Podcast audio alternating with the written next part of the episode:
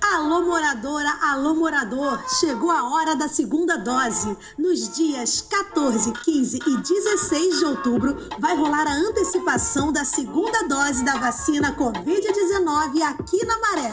Você... Quando a vacinação contra a Covid-19 finalmente começou no Brasil, as redes sociais ficaram lotadas de posts celebrando o SUS o nosso Sistema Único de Saúde. Viva o SUS! Viva o SUS! Viva o SUS! Afinal, mesmo com todo o esforço que o governo federal fez para que não houvesse vacinação, foram os profissionais da saúde pública e a experiência de um sistema acostumado a fazer campanhas nacionais de vacinação que garantiram que as coisas não fossem ainda piores. Que não morresse ainda mais gente e morreu muita gente. No começo da pandemia tinha aquela ideia de que o vírus era democrático, né?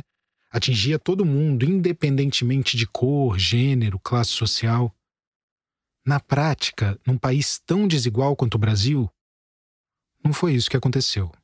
Com a pandemia, o estado de São Paulo registrou mais mortes de pessoas negras do que brancas em 2020. Negros morreram mais de Covid-19 do que os brancos, mesmo nos bairros mais ricos da capital paulista. O que essas informações atestam que as desigualdades estruturais tiveram influência sobre as altas taxas de mortalidade. Este é um trecho da CPI da Covid no Senado. Essa que estava falando é a Jurema Werneck, ativista e diretora executiva da Anistia Internacional Brasil. E quando a gente cruza com diferentes marcadores, a gente vê que a maioria das pessoas que morreram no Brasil eram negras, eram indígenas, eram pessoas de baixa renda e de baixa escolaridade. Já sabíamos que o Brasil tinha uma desigualdade nesse campo e deixamos passar. E deixamos passar. Não foi por acaso que o Brasil negligenciou a compra da vacina. Não foi por acaso que não se investiu em testagem em massa. Não foi por acaso que houve uma atuação tão forte contra a ciência e contra tudo o que os cientistas diziam, como a necessidade de distanciamento social, do uso de máscaras, enfim. Não foi por acaso que justamente as autoridades que deveriam nos guiar investiram tempo e dinheiro na propagação de mentiras sobre o vírus, sobre a vacina, sobre um tratamento precoce que nunca existiu. Não foi por acaso, não foi por acidente, foi por propósito mesmo. Foi por projeto. Tem a questão do coronavírus também, que, no meu entender, está sendo superdimensionado o poder destruidor desse vírus. Até porque o brasileiro tem que ser estudado. Ele não pega nada. Vê o cara pulando em esgoto ali, sai, mergulha, tá certo? E não acontece nada Tem uns ele. idiotas aí, né? O fica em casa. Os idiotas, até alguns idiotas até hoje ficam em casa. Lamenta todos mortos, mas é o destino de todo mundo. Mas é o destino de todo mundo. Não foi por acaso. Assim como não tem sido por acaso o desmonte do SUS um processo que começou há algum tempo antes ainda da gestão Bolsonaro, mas que se acentuou nesse governo. Resultado da falta de investimento na saúde pública se reflete muitas vezes né, na baixa qualidade do atendimento no SUS, o que obriga muitos brasileiros a contratarem os planos de saúde.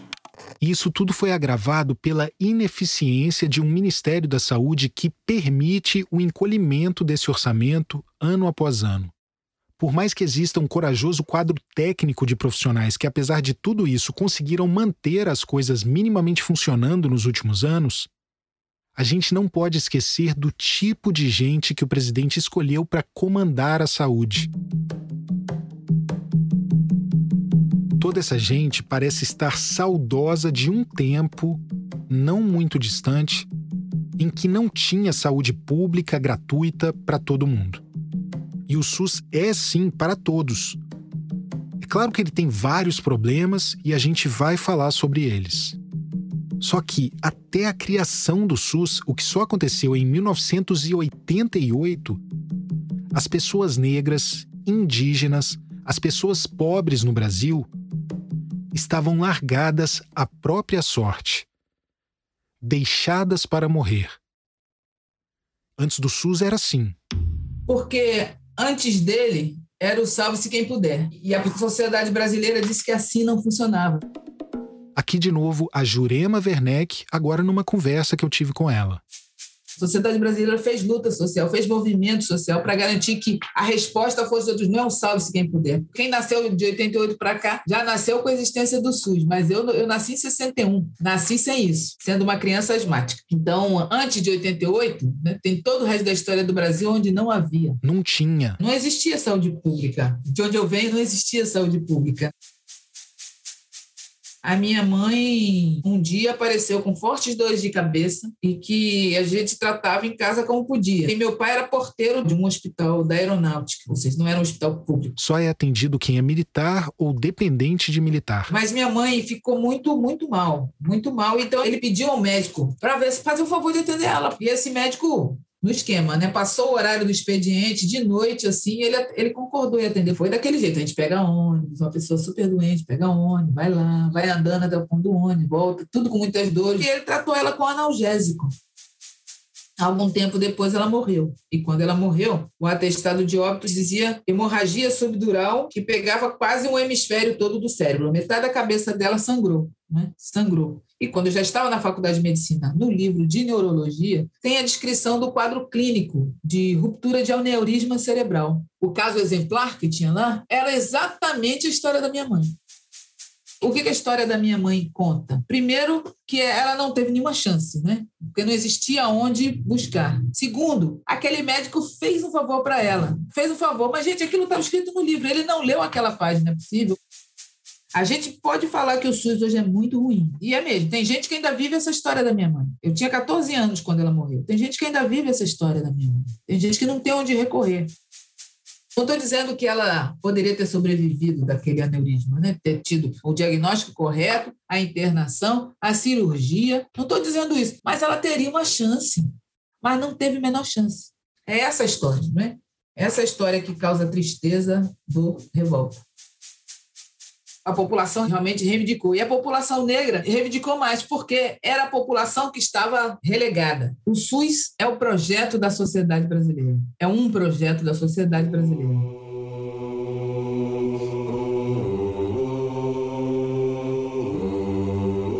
Um projeto da sociedade brasileira e que surgiu para combater um outro projeto do Estado brasileiro, do Brasil oficial.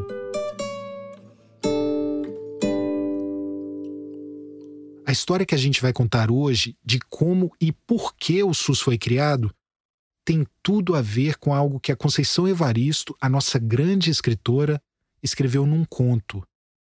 Eles combinaram de nos matar, a gente combinamos de não morrer.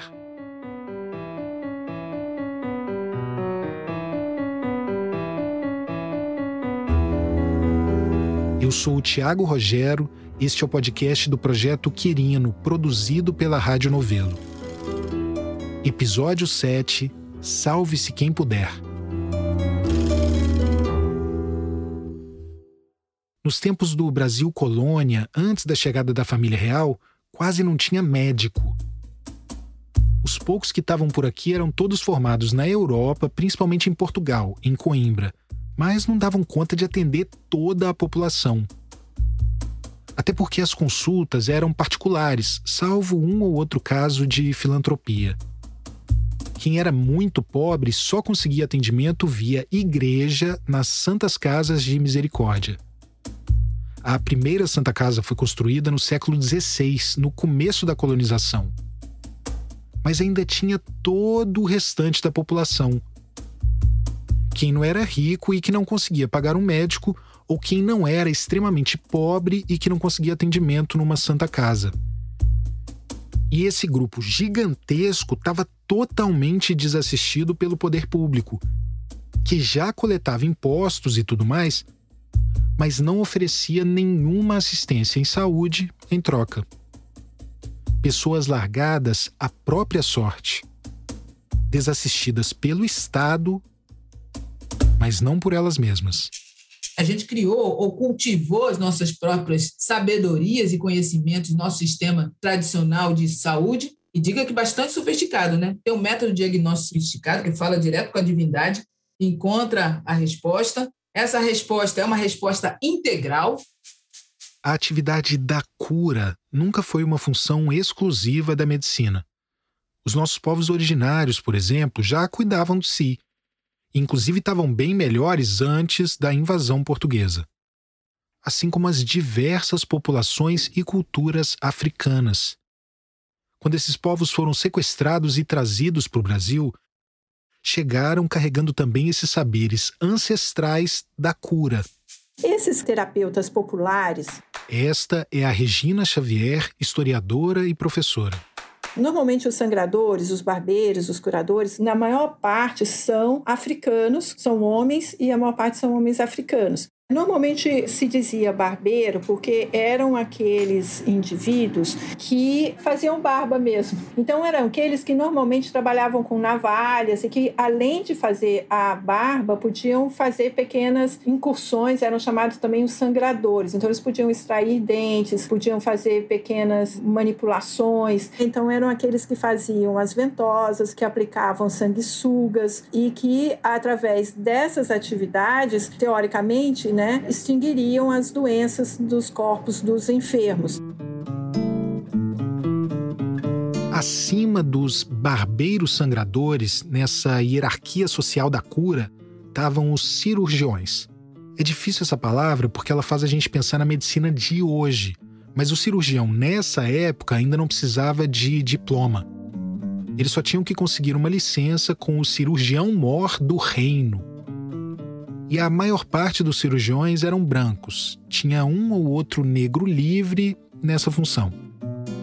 Daí, dentro dessa hierarquia, ficavam os barbeiros na base, acima deles os cirurgiões, e bem lá em cima, acima de todo mundo, lá no topo, tinham os médicos diplomados cada vez mais os médicos vão reclamar o diploma nas faculdades de medicina como aqueles que dariam as credenciais necessárias para que eles pudessem atuar na cura da população. Então, os médicos vão paulatinamente reclamando um lugar exclusivo de atuação na exclusão desses outros personagens. Então, tanto os curandeiros, quanto os homeopatas, quanto todos os outros vão estar imersos num contexto de muita tensão, porque os médicos justamente vão defender a sua sabedoria, o seu conhecimento científico em detrimento dos conhecimentos populares. Mas por maior que fosse o lobby dos médicos, não tinha diplomado suficiente para atender toda a população. E nem tanta gente que conseguisse pagar. Mas também não foi só por isso que a população recorria às outras formas de cura.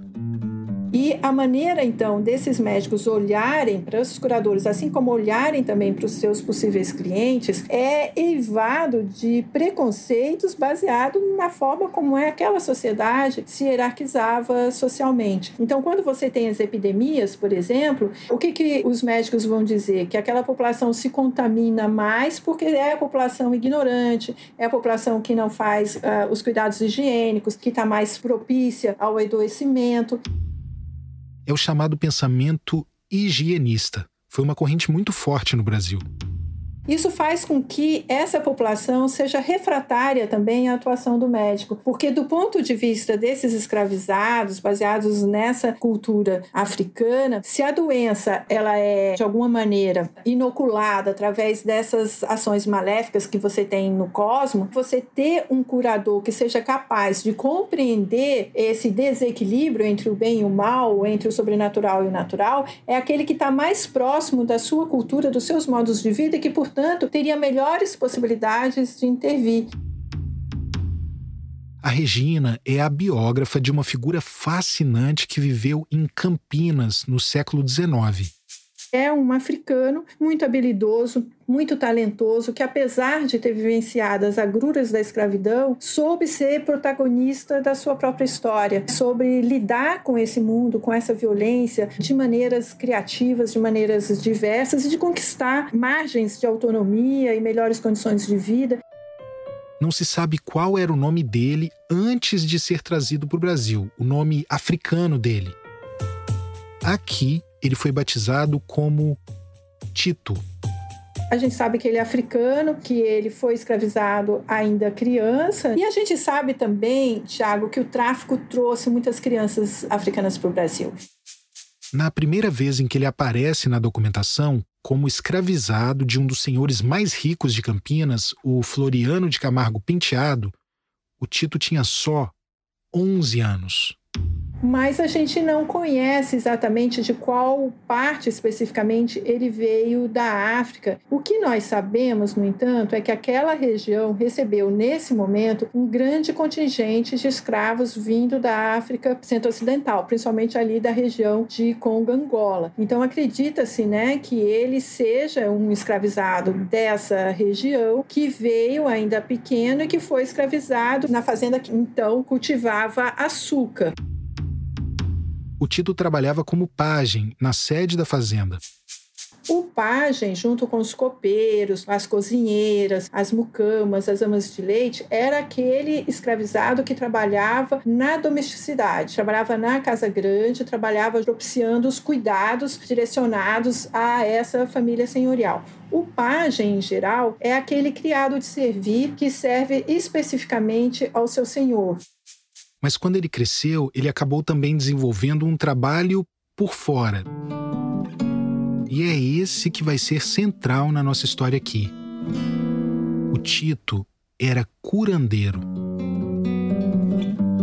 curandeiro, no caso do Tito, o que, que ele fazia? Em alguns momentos, as atividades de sangrador e de curandeiro se misturavam. E o Tito, além de ser sangrador, portanto, de fazer essas atividades específicas, ele também era conhecido como um ervanista, aquela pessoa que tem conhecimento das plantas e que fabrica com elas algumas beberagens ou algumas pomadas ou alguns medicamentos para justamente o combate às doenças e aí as doenças as mais variadas variadas que a gente tem no período.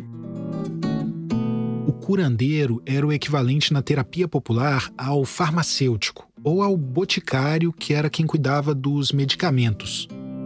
No caso do curandeiro, a conexão era não só com a natureza, mas também com o mundo espiritual. Os médicos, por um lado, vão dizer: olha, para a gente combater as doenças, nós temos que nos voltar para suas causas naturais. Então, eles acreditavam que a sujeira dos solos, os gases presentes no ar, era aquilo que causava as doenças. Então, você precisava urbanizar, você precisava organizar as cidades para evitar as doenças. Já os africanos acreditavam que as doenças eram causadas pelas energias maléficas no cosmos e que teria, de alguma maneira, interferido na vida vida material. Uma percepção que é também espiritualizada, que é religiosa, que faz parte da concepção africana de doença e de cura, que vai rivalizar também com uma medicina que tende a negligenciar essa questão religiosa a favor de uma percepção mais uh, natural das doenças, etc. Naquele momento, no século XIX, Campinas passou por duas grandes epidemias a primeira de 58 e a outra de 62, ambas epidemias de varíola que são assustadoras. E nesse momento ele ainda é escravizado, mas é muito provável que diante do flagelo da varíola, como eles chamavam, que ele tivesse sido licenciado pela senhora para ajudar nas operações de cura, porque logo depois ele já consegue ter uma soma vultosa para comprar a liberdade dele e da esposa. Então é muito provável provável que essa atividade tenha propiciado a compra da liberdade. O Tito comprou as alforrias e continuou trabalhando como curandeiro. E não era só entre a população mais pobre, escravizada ou livre, que ele fazia sucesso. Por exemplo, tinha um médico lá em Campinas, o Ricardo Daut, que ele era um árduo defensor dessa ideia de que o conhecimento médico era o único possível. Esse médico chegou a defender a criação de leis que proibissem a atuação dos curandeiros. Mas ele próprio vai se aproximar do mestre Tito e ele próprio reconhece que em alguns casos, em algumas doenças, a medicina não dá conta e que ele não tem os conhecimentos necessários. Então ele chega a indicar pacientes dele para que sejam curados pelo mestre Tito. Então isso mostra um pouco essa ambiguidade que você tem naquele momento. Isso me fez lembrar do caso da tia Ciata com o presidente da República.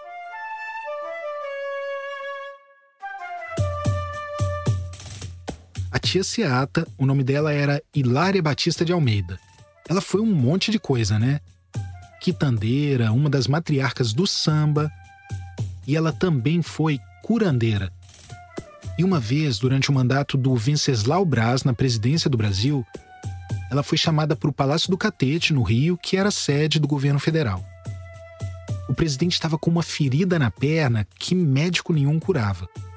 Ele pediu ajuda para a tia Ciata e ela deu um jeito no machucado. Agora, Tiago, eu não vou dizer para você que essa forma de enxergar as doenças fosse algo exclusivo dos africanos. Você tem apenas uh, matrizes intelectuais que são um pouco diferentes. Porque se você pensar a população de Campinas, católica, ela também tem uma visão espiritualizada da doença. Então você tem uma atuação da igreja que produz ungüentos para proteger os corpos dos enfermos. E até hoje é assim o tanto de gente de tudo quanto é religião que pede oração quando está doente. Então você tem uma aproximação da maneira religiosa de entender a doença e a cura, só que a matriz é diferente. O Tito tinha uma circulação tão grande em Campinas que, com o passar do tempo, começou a ser chamado de Mestre Tito. Há um reconhecimento da sabedoria dele enquanto um curandeiro popular, por um lado, mas por outro também tem uma concepção religiosa, porque essas duas coisas foram sendo construídas concomitantemente. Ao mesmo tempo que ele vai se construindo como curandeiro, ele vai se construindo como mestre religioso. O mestre Tito era um adepto do que se pode chamar de um afrocatolicismo, porque ele era católico, era devoto de São Benedito, que é um santo negro tido como protetor dos africanos e dos descendentes. A atividade dele enquanto curandeiro é concomitante à atividade dele como mestre religioso, como líder religioso. O santo o ajuda nas curas, o santo o ajuda na sua própria imunização e, em contrapartida, como uma retribuição, ele constrói a igreja para o santo o mestre Tito conseguiu juntar dinheiro para construir uma igreja em homenagem a São Benedito. E a igreja existe até hoje, no centro de Campinas. Então o Tito, ele tá nessa confluência. Ele é católico, mas ele é fortemente herdeiro dessa tradição africana na maneira como ele estabelece a sua relação como curandeiro, com a igreja e etc. medida em que o tempo foi passando, essa tensão entre os chamados terapeutas populares e os médicos foi só crescendo. Especialmente com o surgimento da classe médica brasileira, quando essa turma começou a se formar aqui. As primeiras faculdades de medicina foram criadas só depois da chegada da família real portuguesa em 1808. Acabaram sendo as primeiras instituições de ensino superior do país, primeiro a de Salvador, depois a do Rio. Aliás, isso mostra o tipo de preocupação que Portugal tinha com o desenvolvimento da colônia, né? Só mais de 300 anos depois da invasão é que resolveram criar uma faculdade aqui. E no caso dessas de medicina, ainda não eram nem faculdades também. No começo eram só escolas de cirurgia, uns cursos ainda bem precários. Para entrar nelas, além de obviamente ser livre, precisava saber ler e escrever, compreender francês e inglês. Ah, sim, e precisava ser homem. Só em 1879 é que abriram para mulheres. Foi só 10 anos depois da independência que essas escolas se transformaram de fato em faculdades de medicina, seguindo o modelo da Faculdade de Paris. Aí aumentaram também os requisitos. Agora, além de inglês e francês, precisava saber latim e apresentar um atestado de bons costumes. E tinha uma taxa de matrícula salgada, 20 contos de réis, o que era um valor bem alto para a época. Não por acaso, era um curso altamente elitista, absurdamente branco o que não quer dizer que não houve negros formados médicos nesse período, ainda que poucos. É claro que houve. E muitos deles de destaque, disruptivos. Como a Maria Odília Teixeira, por exemplo, a primeira mulher negra formada médica na Bahia e também a primeira professora negra daquela faculdade. Ou o Juliano Moreira, também da Faculdade de Medicina da Bahia que revolucionou a psiquiatria no Brasil. Mas até hoje, a proporção de médicos negros em comparação com a população é pequena. Segundo o IBGE, só 20% dos médicos brasileiros são negros. E isso tem mudado graças às políticas de ação afirmativa, graças às cotas. Mas ainda tem um longo caminho. Médicas negras e médicos negros ainda são a exceção. A política do Estado brasileiro em relação às pessoas negras, depois que derrubamos, né, não que terminou, mas que derrubamos o regime da escravidão, a política foi a política de eliminação, é para matar. Se não dá para matar, deixa morrer. É matar ou deixar morrer, que é outro jeito de matar, né? Racismo é aniquilamento, gente. Aqui de novo a Jurema Werneck. Por que, que eu virei ativista da saúde? Porque eu queria nem tanto, porque eu passei pela saúde, fiz medicina, trabalhei um pouco, mas larguei logo. Mas o movimento não me deixou guardar o meu diploma na gaveta. Movimento é o movimento negro. O movimento negro sempre denunciou o extermínio, o genocídio, a morte, que a gente tinha que fazer alguma coisa. Onde tem o racismo, o viés principal da morte, a morte física e nas outras dimensões todas. Fora todos os impactos do racismo sobre a saúde mental, por exemplo. Então, se tem racismo, como é que a gente consegue estar aqui? Porque a gente atuou contra o aniquilamento, eu te devolvo, eu te devolvo a sua história, te devolvo uma conexão com o seu passado e com seus antepassados. E nós fizemos também Brasil, propusemos um outro Brasil, não esse Brasil que mata, mas um Brasil que nos oferece de volta aquilo que a gente entrega para ele, que dá de volta. E aqui eu lembro de novo do episódio de educação. Não eram as pessoas negras que queriam escola só para branco e escola só para negro, que barravam o filho do branco. Pelo contrário. Assim como as cotas, uma luta dos movimentos negros que hoje beneficia todas as pessoas que não puderam pagar colégio particular e estudaram na rede pública. E na saúde também foi assim. A luta foi sempre para incluir todo mundo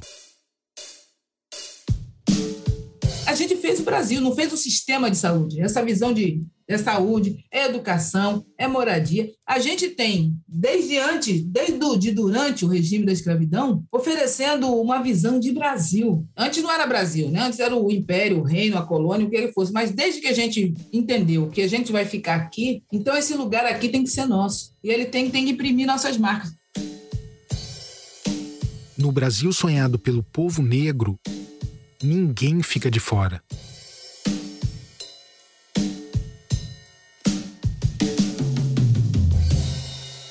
Em 1911, mais de 50 países participaram em Londres do primeiro Congresso Universal de Raças. A Europa estava em mais um momento de expansão imperialista às vésperas da Primeira Guerra Mundial e um grupo de antropólogos e ativistas decidiu fazer esse evento para debater formas de convivência pacífica entre as raças, para tentar acabar com o preconceito. Era uma época em que ainda se acreditava no conceito biológico de raça, de que biologicamente houvesse diferença entre uma pessoa branca e uma pessoa negra, por exemplo.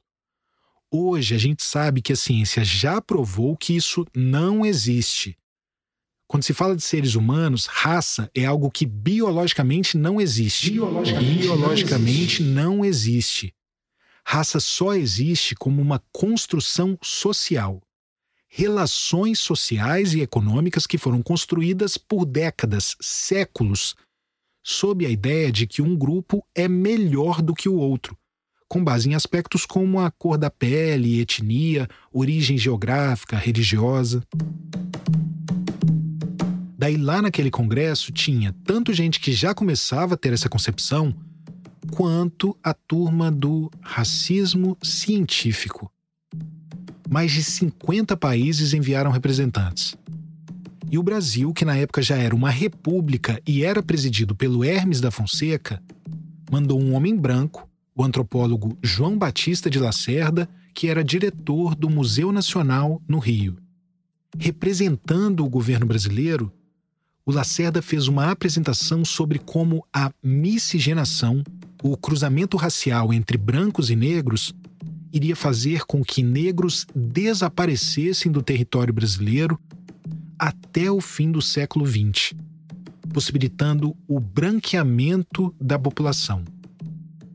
Pela previsão dele, pela promessa dele, já não era para ter negro na população brasileira ali para 2011. Essa era a meta. E ele dizia por que e como isso iria acontecer. Um dos motivos era a crescente entrada de imigrantes europeus no Brasil, algo que já era um projeto do país desde os anos finais da escravidão. Sabe aquela história de trocar a mão de obra africana pela europeia? Para atrair o trabalhador europeu, o governo brasileiro dava uma série de atrativos, como condições especiais para comprar terra, por exemplo. E você acha que algum ex-escravizado negro teve alguma condição assim para poder cultivar terra, para poder construir uma vida? Bom, e segundo Lacerda, um outro motivo que levaria ao desaparecimento da parcela afrodescendente da nossa população era uma soma entre problemas sociais e abandono que os negros brasileiros enfrentavam desde a abolição. E eu vou repetir quem é que estava falando tudo isso perante representantes do mundo todo. Um homem escolhido pelo governo brasileiro para representar o país. Então, quando a Jurema diz que depois que as pessoas negras derrubaram a escravidão, e foi isso que aconteceu, as pessoas negras é que derrubaram a escravidão, não foi uma benevolência de uma princesa, e a gente vai falar sobre isso no próximo episódio. Mas quando a Jurema diz que depois disso a política do Estado brasileiro para o povo negro foi a da eliminação, se não der para matar, deixa morrer, ela não está exagerando. E nem um pouco. Ela está sendo precisa. E assim, para você não achar que isso é algo que ficou lá no começo da República, ouve só essa história. Em 1982, na gestão do Paulo Maluf como governador de São Paulo, o governo estadual financiou a produção de um documento. O nome era O Censo de 1980 no Estado de São Paulo e suas curiosidades e preocupações. O texto trazia dados sobre o aumento da proporção da população parda e preta, ou seja, da população negra, e fazia um alerta a manter essa tendência, no ano 2000 a população parda e preta será da ordem de 60%, portanto, muito superior à branca, e eleitoralmente poderá mandar na política e dominar postos-chave. Isso estava num documento produzido pelo governo de São Paulo. E é só mais um exemplo, e eu literalmente poderia passar horas aqui só exemplificando por que e como o projeto do Estado brasileiro, desde o fim da escravidão e até hoje, é acabar com a parcela negra da população. E, enquanto não der para acabar com ela, no mínimo deixar ela sem participar da política. E isso está diretamente ligado à total inexistência de políticas públicas de saúde. No pós-escravidão, trabalho formal não foi algo para nós, né? O que estou para nós é o descaso estatal. Então a gente não tinha acesso e continuamos reivindicando. Já na República, a saúde era vista mais como um caso de polícia, nessa ideia de higiene, de limpar a sociedade o que a gente sabe que era uma ideia muito carregada de racismo também. As religiões de matriz africana, como a gente ouviu no episódio passado, foram tratadas por muito tempo na República como um crime contra a saúde pública. Daí tinham campanhas de vacinação, por exemplo, mas que sempre eram em resposta a alguma epidemia. Não tinha planejamento prévio, cuidado preventivo, nada disso. As ações em saúde continuaram isoladas, esporádicas. Daí algumas empresas perceberam que toda essa falta de saúde estava fazendo elas perderem dinheiro. Afinal, os trabalhadores ficavam doentes e perdiam dias de trabalho. Então, as fábricas começaram a oferecer serviços médicos para os funcionários, cobrando uma porcentagem do salário. Nos anos 30, foram criados os institutos de aposentadoria e pensões, e aí quem estivesse formalmente no mercado de trabalho poderia ter assistência médica, mas era só isso. Para todo o resto da população, só pagando ou buscando atendimento em instituições filantrópicas ou nos poucos postos e hospitais municipais e estaduais que existiam. A gente disse não é suficiente. Ampliou um pouco, mas aí dizia não serve ainda, não dá, não cabe, a gente precisa de mais. Não essas coisas pingadas em que uns entram e uns não entram. Não essa coisa para quem podia pagar, mas algo que atendesse a todo mundo, atendesse todo mundo. Só na década de 50 é que foi criado o Ministério da Saúde. Houve até um investimento na pasta nesses primeiros anos, mas na época da ditadura militar os gastos despencaram. Não chegavam a nem 1% da verba federal. Enquanto isso, ia ganhando cada vez mais força o setor privado.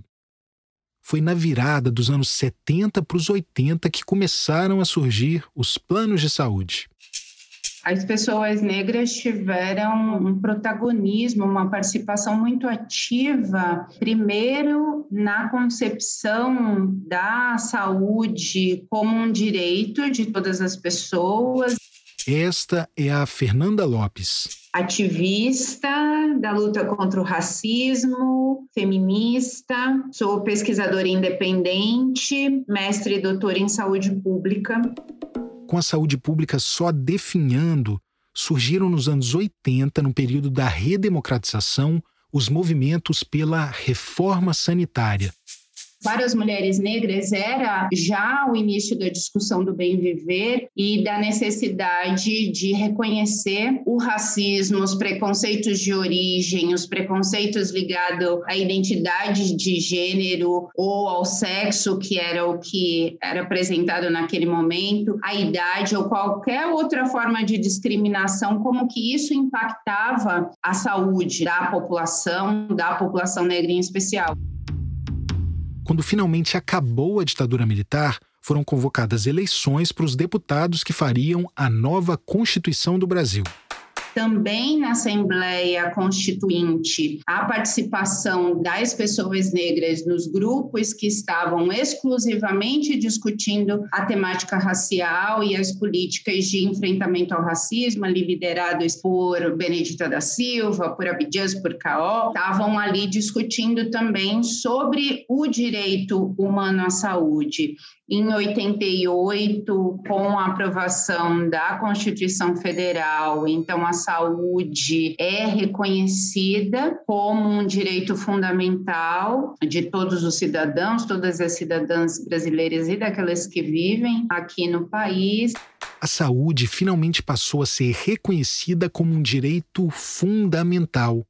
Ou seja, não há cidadania se não houver saúde.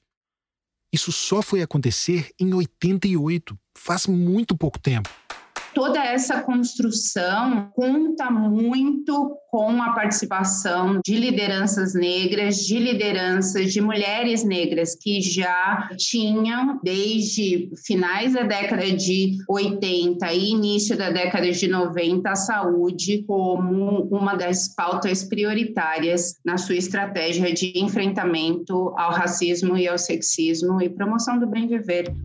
O SUS, na verdade, ele foi gestado para ser, além de uma resposta em saúde, que a população reivindicou e construiu, ele é também uma resposta à redistribuição da renda e riqueza que todo mundo produz em política pública e em política de saúde. Tem que distribuir de outras formas, inclusive em dinheiro também, mas o SUS é também redistribuição de renda e riqueza. A Jurema Werneck e a Fernanda Lopes foram as duas primeiras participantes dos movimentos negros no Conselho Nacional de Saúde. A primeira vez foi Fernanda. Eu substituí a Fernanda. E Fernanda esteve lá por um ano. E nesse ano, o que ela fez foi a maior contribuição que alguém pode dar para a saúde da população negra no Brasil, ela pegou uma proposta que construímos todas e todos juntos, não só ela, não só eu, mas um coletivo de pesquisadores e profissionais de saúde e do movimento negro e do movimento de mulheres negras. Nós construímos uma proposta de política nacional de saúde da população negra, para que o Ministério da Saúde produzisse uma proposta à altura do que a população, do que a gente reivindicava. A Política Nacional de Saúde da População Negra reconhece que tem racismo no atendimento prestado pelo SUS e traça estratégias para combater isso. Por exemplo, a obrigatoriedade de preencher cor ou raça nos formulários de atendimento.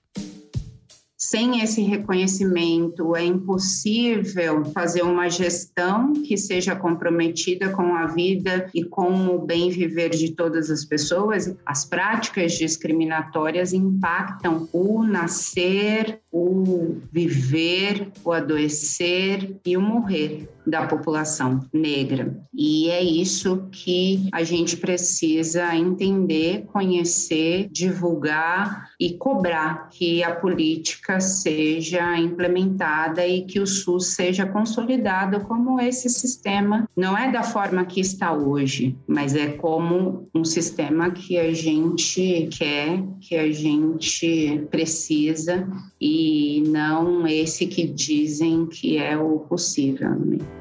E é isso. Ninguém aqui está dizendo que o SUS é perfeito, porque obviamente ele não é. Primeiro, a gente precisa ser generosa com a visão daquela população que chama o SUS de porcaria, porque ele é. Ou seja, o SUS que está na prática, ele é indefensável. De cada 10 pessoas na lista de atendimento de pacientes de câncer no Sistema Único de Saúde, quatro não conseguem atendimento no prazo estabelecido por lei. Quase todo dia a gente denuncia aqui problemas enfrentados pelos brasileiros na área da saúde, né? Hoje, a triste notícia vem do Rio de Janeiro, onde uma mulher de 54 anos morreu sem atendimento dentro de um hospital público. O sistema são as pessoas fazendo o sistema e principalmente quem toma as decisões, né? Tem que apontar o dedo na cara daquelas pessoas que fizeram isso. Mas por que é importante? É porque é o nosso projeto. A gente pode até jogar esse SUS fora, desde que a gente tenha outra proposta. Mas um sistema único, público, universal, integral e equitativo é essencial. É essencial para o nosso projeto de existência para o nosso projeto de país, para o nosso projeto de sociedade e essencial no cotidiano para a nossa vida. Eu não sei se você gosta de histórias em quadrinho, mas o SUS é quase um anti-herói. Não é nem de longe o herói que a população brasileira merece, mas é o que ela precisa, ainda que haja tanta coisa para melhorar. Nós temos mais de 600 mil vidas ceifadas pela Covid. Se nós não tivéssemos um sistema público universal, nós teríamos muito mais. Nós também não teríamos vacina, nós não teríamos toda a estrutura de resposta, por mais difícil, por pior que tenha sido a gestão, estaríamos literalmente desassistidos ainda que nós tenhamos essa situação que poderia ter sido completamente diferente, Bom, o presidente Jair Bolsonaro disse hoje que desconhece mortes de crianças por coronavírus. A Anvisa, lamentavelmente, aprovou a vacina para crianças entre 5 e 11 anos de idade. A minha opinião, eu quero dar para você aqui. A minha filha de 11 anos não será vacinada. E você vai vacinar teu filho? Eu pergunto, você tem conhecimento de uma criança de 5 a 11 anos que tenha morrido de Covid? Eu não tenho. Se não conhece, é porque precisa se informar melhor, porque existem sim. Pelo menos metade das vidas poderiam ter sido preservadas em relação àquelas que a gente perdeu para a pandemia. No mínimo, metade daquelas vidas poderiam ter sido preservadas, mas poderia ser muito pior se a gente não tivesse o SUS. Pode não querer defender o que está aí agora, porque é indefensável. Mas a pandemia fez a gente vislumbrar, olha como se, se esse negócio funcionasse, seria bom a beça, né? Porque funcionando a porcaria que é, já deu esse refresco, né? Já ajudou muita gente. Imagina se funciona direito. Eu acho que vale a pena investir, porque é uma visão de mundo. A gente sai daquele salve-se quem puder. Hoje em dia, a ideia de salve-se quem puder está muito forte também. Mas eu acho que para nós, população negra, é importante a gente romper mais uma vez com a ideia do salve-se quem puder e garantir que haja alguma coisa lá para todo mundo.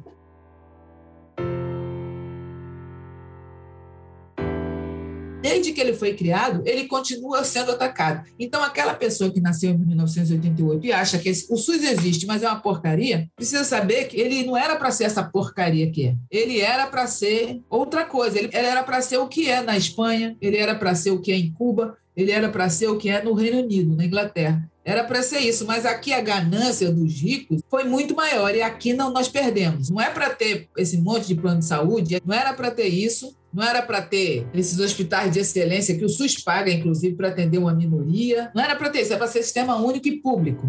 E na disputa da Constituinte, perdeu essa visão do único público. Perdeu. A gente tem lutado esse tempo todo para que o SUS exista de fato, plenamente, com tudo que ele pode fazer e não faz. E qual a importância para a população negra? A população negra só tem dois sistemas de saúde, basicamente. O seu sistema tradicional das rezas, das crenças, da medicina chamada popular, das medicinas que acontecem nos terreiros, das medicinas que as nossas avós faziam, tem esse sistema que não deve ser subestimado, porque antes do SUS era ele que cuidava da gente, porque não tinha outra coisa. Então ele é bem sucedido. Não salvou a vida de todo mundo, não, mas salvou a vida de muita gente. Então ele era bem sucedido e tem o SUS.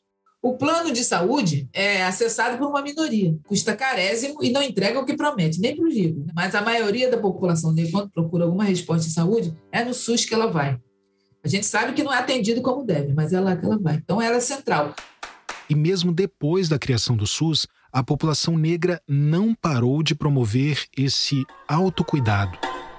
Não só nesses saberes ancestrais de cura, mas em atividades articuladas de saúde pública também. Chegou a hora da segunda dose. Nos dias 14, 15 e 16 de outubro, vai rolar a antecipação da segunda dose da vacina Covid-19 aqui na Maré. Meu nome é Eduardo da Silva, tenho 54 anos, moro no Complexo da Maré desde quando eu nasci, na mesma casa. Participo da Rede da Maré hoje pelo Conexão Saúde, isolamento seguro. Sou articulador territorial, participo fazendo mobilização junto aos moradores. O meu dia ontem foi bastante corrido, né? Saímos para fazer mobilização para alertar as pessoas que nós antecipamos a campanha Vacina Maré. Então nós fomos nas associações de moradores de todas as clínicas da família do Complexo da Maré para deixar panfleto, flyer, colar cartazes, faixas, o pessoal vir se vacinar nesses três dias da campanha aí. Graças a Deus a população tem vindo, tem abraçado a campanha. Vem, vacina Maré! Eu quis conferir essa campanha de vacinação em massa na Maré, que é esse complexo de favelas no Rio, depois de ver um vídeo e talvez você tenha visto também porque fez muito sucesso. Oi, você já sabe que já tá rolando a vacinação de um influenciador incrível, nascido e criado lá, o Rafael Vicente, que grava sempre junto com a família dele. Primeiro que se vacinar é muito importante. Ah, mas a AstraZeneca causa efeito colateral, né? São sintomas leves que passam em um ou dois dias. Já dizia aquele filósofo, a paulada pode durar uma noite, mas a imunização chega pela manhã. E lembrem que vacina boa é a vacina que tem. Já tô cedo! nunca! Descansa, militante! Olha, tá sendo quebrado! Lembrando que tu tomou a primeira dose, tem que tomar a segunda dose da vacina. E tu, já tomou a segunda dose, Luciene? Linda e bela. Primeira coisa, como é para podcast, eu queria que primeiro você se apresentasse, por favor. Começando com o seu nome e aí quantas palavras você quiser. Oi, Rafa... Oi gente, eu sou Pequena Lô, assim, essas coisas. tipo isso. Tá bom. Oi, pessoal, tudo bem? Eu sou Rafael Vicente. Eu sou o Cria aqui da Maré, tô aqui a minha vida inteira e pretendo continuar. E eu sou digital influencer, eu produzo conteúdo com a minha família, bombei na pandemia. E é isso, tô vivendo que eu gosto desse vídeo da vacina, além de ser bom conteúdo, né, de conseguir comunicar com leveza algo importante, é que para mim exemplifica essa participação negra comunitária na promoção da saúde pública no Brasil. Uma família preta fazendo um vídeo e convocando as pessoas a se vacinarem. Eu fiquei muito feliz porque a nossa meta a princípio era só atingir as pessoas aqui da Maré. Só que a gente conversando, a gente abriu isso de não deixar a vacinação em massa em foco, mas pôr ali falas que atendam todas as pessoas ali aqui da Maré. Eu botei humor ali, eu acho que tudo que tem humor as pessoas gostam e acabou que atingiu um público que eu não esperava que fosse atingir, atingiu muita gente. Mesmo com tanta campanha contrária, com tanta desinformação e de quem justamente deveria liderar o país, as pessoas foram se vacinar. As pessoas que eu tenho em volta de mim, todas se vacinaram. São pessoas que postam, que apoiam a vacina, que divulgam a vacina. Então, acho que eu tô bem de pessoas em volta de mim. É claro que, num país com um histórico de campanhas bem-sucedidas de vacinação, a taxa de cobertura poderia ter sido ainda maior. Porque, infelizmente, ainda teve gente que caiu no discurso anti-vacina. E a vacinação também poderia ter começado muito antes, o que teria poupado tantas e tantas vidas. Mas quando a vacina finalmente chegou, as pessoas foram se vacinar.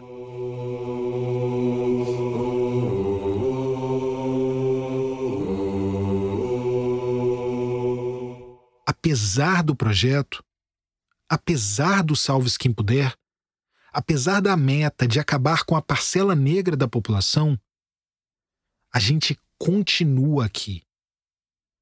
Nós combinamos de ficar vivos.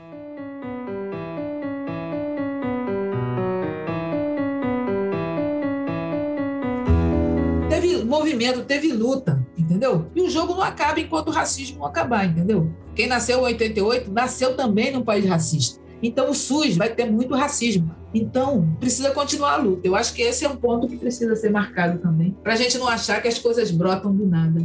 Tem muita luta e o inimigo está lutando também, ou seja, a gente tem, que estar tá sempre se reposicionando.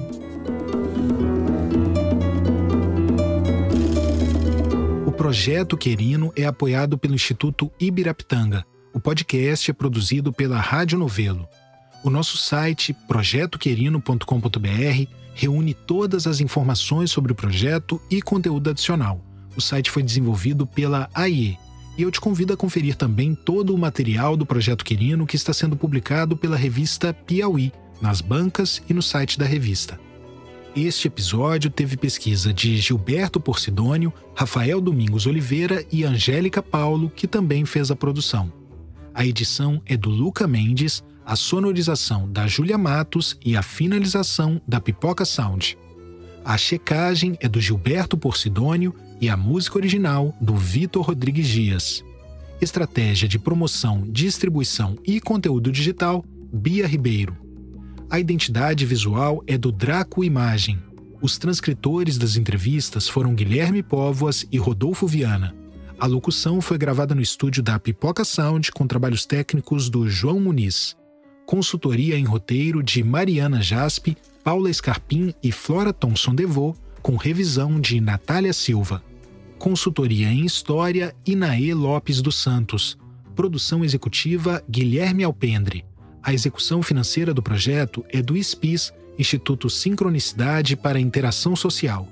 Idealização, reportagem, roteiro, apresentação e coordenação Tiago Rogero. Este episódio usou áudios de UOL, Rede TVT, Record, Band, CNN Brasil e SBT.